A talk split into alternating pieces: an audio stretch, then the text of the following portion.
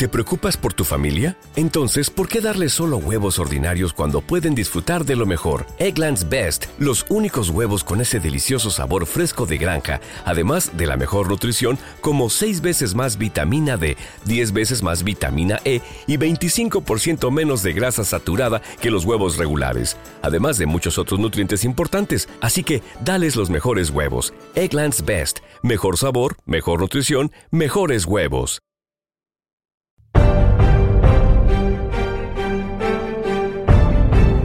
ハハハ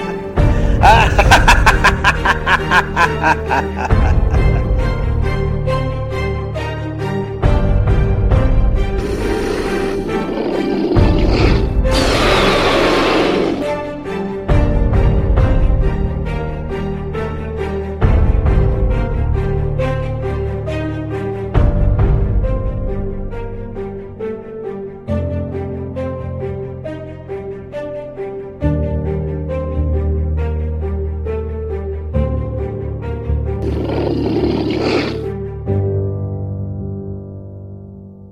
Mientras cabalgaban, Rudius ocupaba su tiempo volcando grandes cantidades de mana hacia el pañal que retrasaba el efecto de la maldición de Elinalais. Aquello requería específicamente que el mago tomara a Elinalais por la cintura, lo cual provocó varias miradas recelosas del aventurero que habían contratado, casi producto de una ignorante envidia. Cuando llegaron al susodicho bosque, Rudius se despidió de Matsukase, aunque se trataba de un hasta luego, dado que esa adquisición no había sido barata. Ahora Matsukase sería parte de la familia Greyrat, o eso era lo que pretendía el mago. Ni bien el aventurero se fue con el caballo de Atiro, la exploración del bosque comenzó, el cual Ludius pensó para sí que creía se llamaba lumen, lo cual significaba estómago en alguna lengua. La elección de semejante nombre cobraba sentido una vez estabas en el lugar,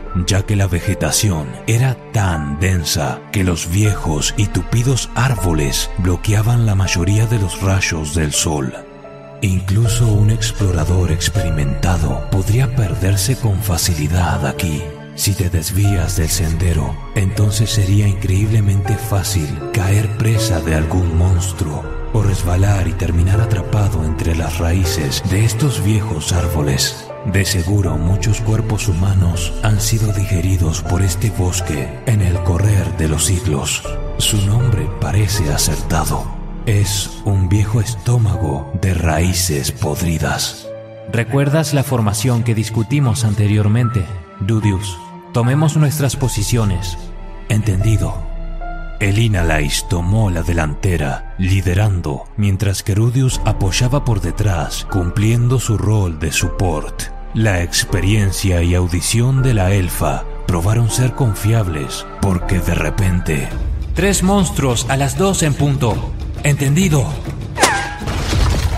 Lacerando el aire con furia, un proyectil rocoso perforó a un gigantesco jabalí verde, mandándolo a volar de tal forma que en un pestañeo tan solo un rastro de sangre quedó en su lugar para dar cuenta de que había estado allí. Esto provocó que los dos monstruos restantes salieran huyendo despavoridos. Bien, el Inalai se encarga de la parte de guiar y buscar y yo me encargo de la parte de destruir. En el transcurso de la exploración, si bien cuantiosos encuentros con monstruos tuvieron lugar, ninguno representó real peligro para ellos, ya que los salvajes contrincantes eran despachados uno tras otro con suma facilidad. Creo que lo encontré. ¿Es este el monumento que estamos buscando? El Inalais no tardó en dar en el blanco con su exploración, ya que habían encontrado la crucial pista que señalaba la cercanía de las ruinas. La misma se trataba de una piedra con un símbolo grabado en su superficie. Genial. Había asumido de antemano que tardaríamos dos o tres días en encontrar el lugar, pero dimos con él antes del anochecer. Las habilidades de Elinalais son cosa seria. En cuanto a ese símbolo, creo que lo vi en el monumento a los siete grandes poderes en mis viajes. Ese grabado es similar al del dios dragón. También me recuerda al símbolo que vi en los viejos papeles en el sótano de mi mansión. ¿Tendría el antiguo dueño alguna conexión con el dios dragón? ¿Sucede algo? ¿Eh? no, no es nada. Presionando una mano sobre la superficie de aquella piedra y valiéndose de las indicaciones del diario de Nanahoshi, Dudius comenzó a entonar el pertinente encantamiento. El dragón vivió solo por sus ideales. Nadie pudo escapar del alcance de sus poderosos brazos. Él fue el segundo en morir, un general dragón, sus escamas verdes y doradas, su vida el más efímero de los sueños. En el nombre del sagrado dragón emperador Shirad, yo rompo su sello. En el instante en que la última palabra salió de la boca de Rudius Greyrat, él pudo sentir una corriente de mana abandonándolo a través de la palma de la mano en contacto con la piedra y el mundo comenzó a distorsionarse frente a sus mismísimos ojos. El aire pareció arremolinarse místicamente por un momento y luego el espeso muro de vegetación delante se esfumó como una ilusión, revelando un constructo de piedra antiquísimo la sensación era como el haber despertado a un titán de los albores del tiempo, pero las implicaciones de aquellas ruinas, con raíces hacia un pasado inimaginable y una lucha incansable, permanecerían ocultas para el mago por un poco más de tiempo.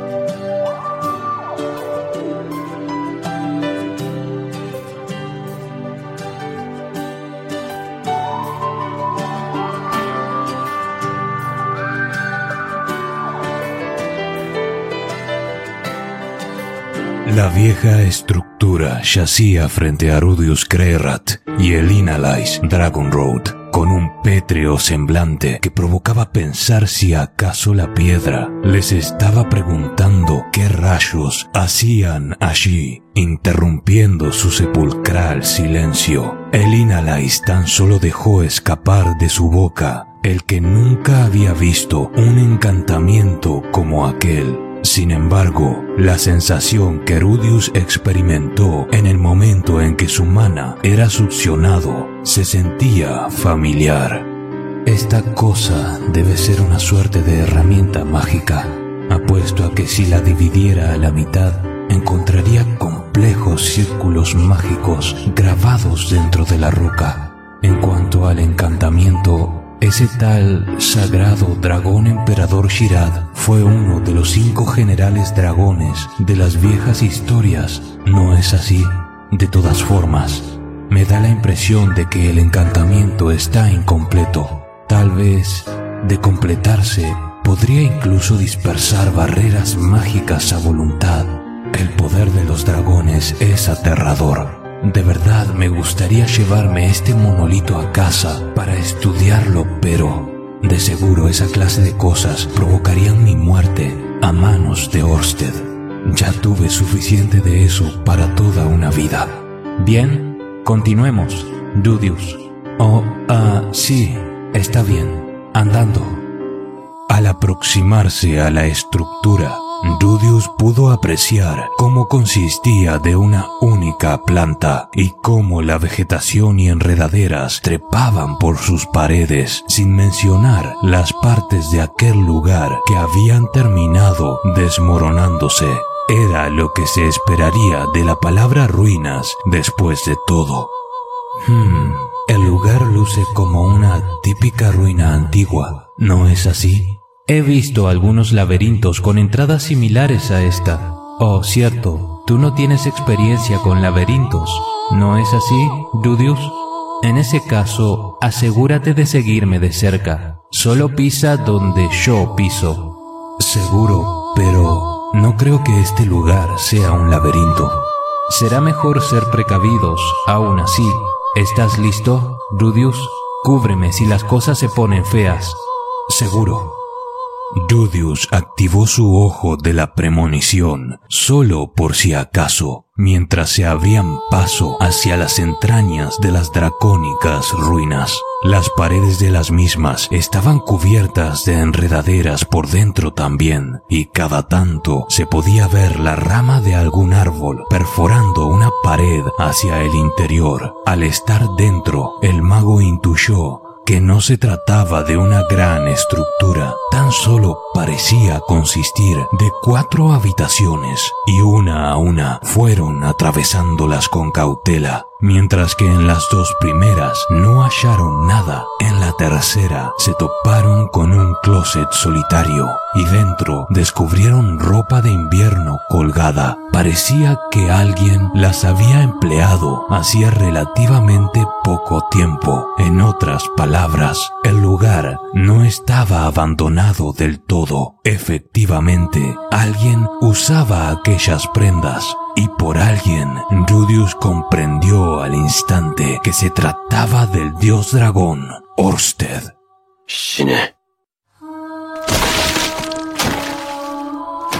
¿Qué sucede, Rudius? ¿Existe alguna razón por la cual estás mirando tanto esas prendas? Eh, ah, no. Solo me preguntaba si había algo que podamos dejar aquí para aligerar el peso y recoger al regresar. Eh, eso es todo. Hmm, no lo creo. Básicamente estaríamos deshaciéndonos de valiosas provisiones si lo hiciéramos. Vamos, sigamos avanzando. En la cuarta y final habitación, ambos encontraron una escalera invitándolos a descender hacia la oscuridad.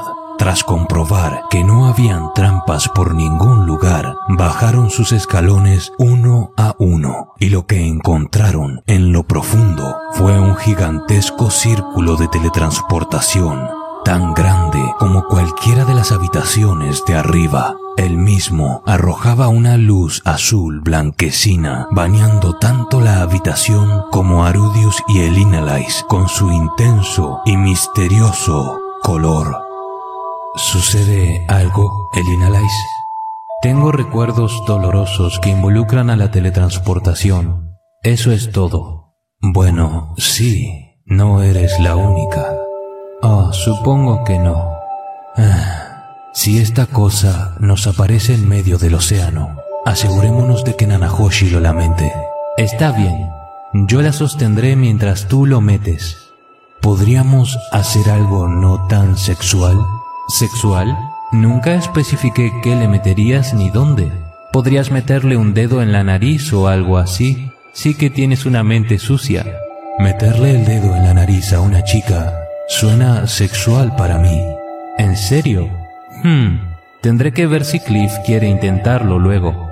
No me culpes si lo termina haciendo.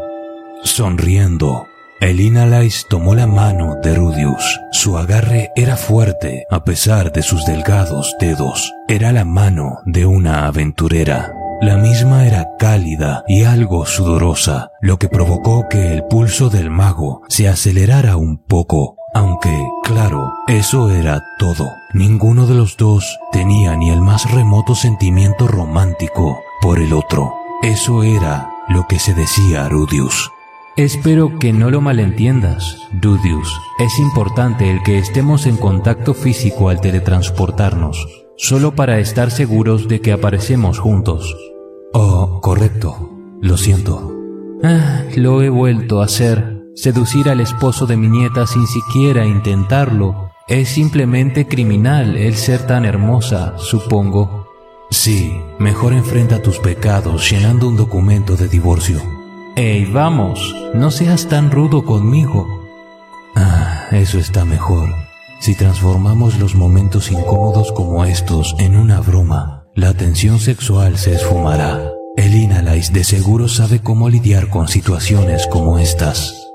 A la señal, ambos pusieron sus pies sobre el gran círculo y la luz los envolvió por completo. En palabras de Rudius, la teletransportación se sintió como el despertarse súbitamente de una siesta, casi como si hubiese perdido el conocimiento por un instante. Al mirar a un lado, el mago pudo apreciar que el Inalais se encontraba junto a él. A medida que observaban los alrededores, no notaron diferencias claras entre las ruinas del bosque y aquellas en las que aparecieron. Los pequeños bancos de arena amontonándose en los rincones junto a la ausencia de enredaderas era una buena señal, ya que salvo por algún oasis o zona selvática, Vegarito era un continente desértico. La teletransportación funcionó de maravilla. Mi cuerpo parece estar bien, mis pertenencias están en su lugar y no intercambié mentes con el Inalais ni nada por el estilo. Parece que todo va bien. Aunque, ¿cómo diantres están obteniendo mana estos círculos? No veo cristales por ningún lado. ¿Habrá uno enterrado bajo tierra? ¿O estará absorbiendo mana de los alrededores? Si hay alguna forma de que esto último sea posible, me gustaría saberlo.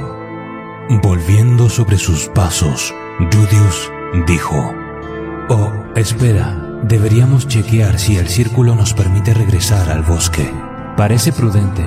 Sí, supongo que yo iré. No, yo iré. Si no regreso en unos minutos, puedes irte sin mí.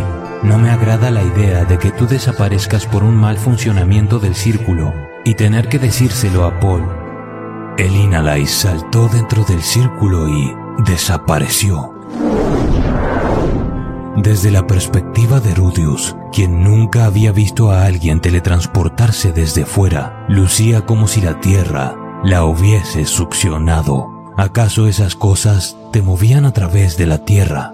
Al menos eso se cuestionó el mago. Él confiaba en Nanahoshi, sabía que no había razón para dudar, pero pasaron cinco, diez, quince minutos y ella de seguro se está tomando su tiempo, ¿no es así?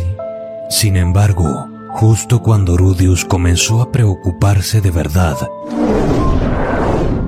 el Inalais reapareció y en esta ocasión el mago tuvo la impresión contraria. Parecía como si el suelo la hubiese escupido hacia arriba, como si la elfa hubiese surgido de algún agujero místico.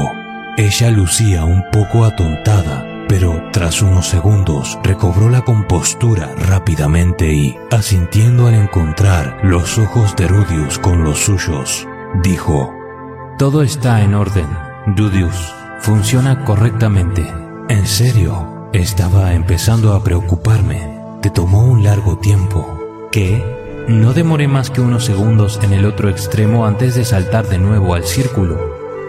Al oírla, Rudius concluyó que el proceso de teletransportación no era precisamente instantáneo. Parecía que había una demora de muchos minutos en la teletransportación de un cuerpo, al menos en distancias semejantes. Recuerdo haber oído que un delay extraño se produjo entre las desapariciones de las personas en la calamidad mágica de teletransportación y sus reapariciones en otros lugares del mundo. Todo esto cobra más y más sentido. Bueno, de todas formas, si estas cosas fueran peligrosas, Orsted no las estaría usando. Al menos confirmamos que podemos regresar. Con el tranquilizador consuelo de que podían volver de la misma forma que habían llegado a Vegarito, Rudius y Elinalais se dirigieron fuera de las ruinas con la férrea determinación de enfrentar cualquier desierto o bestia con el fin de poder cumplir su peligrosa misión.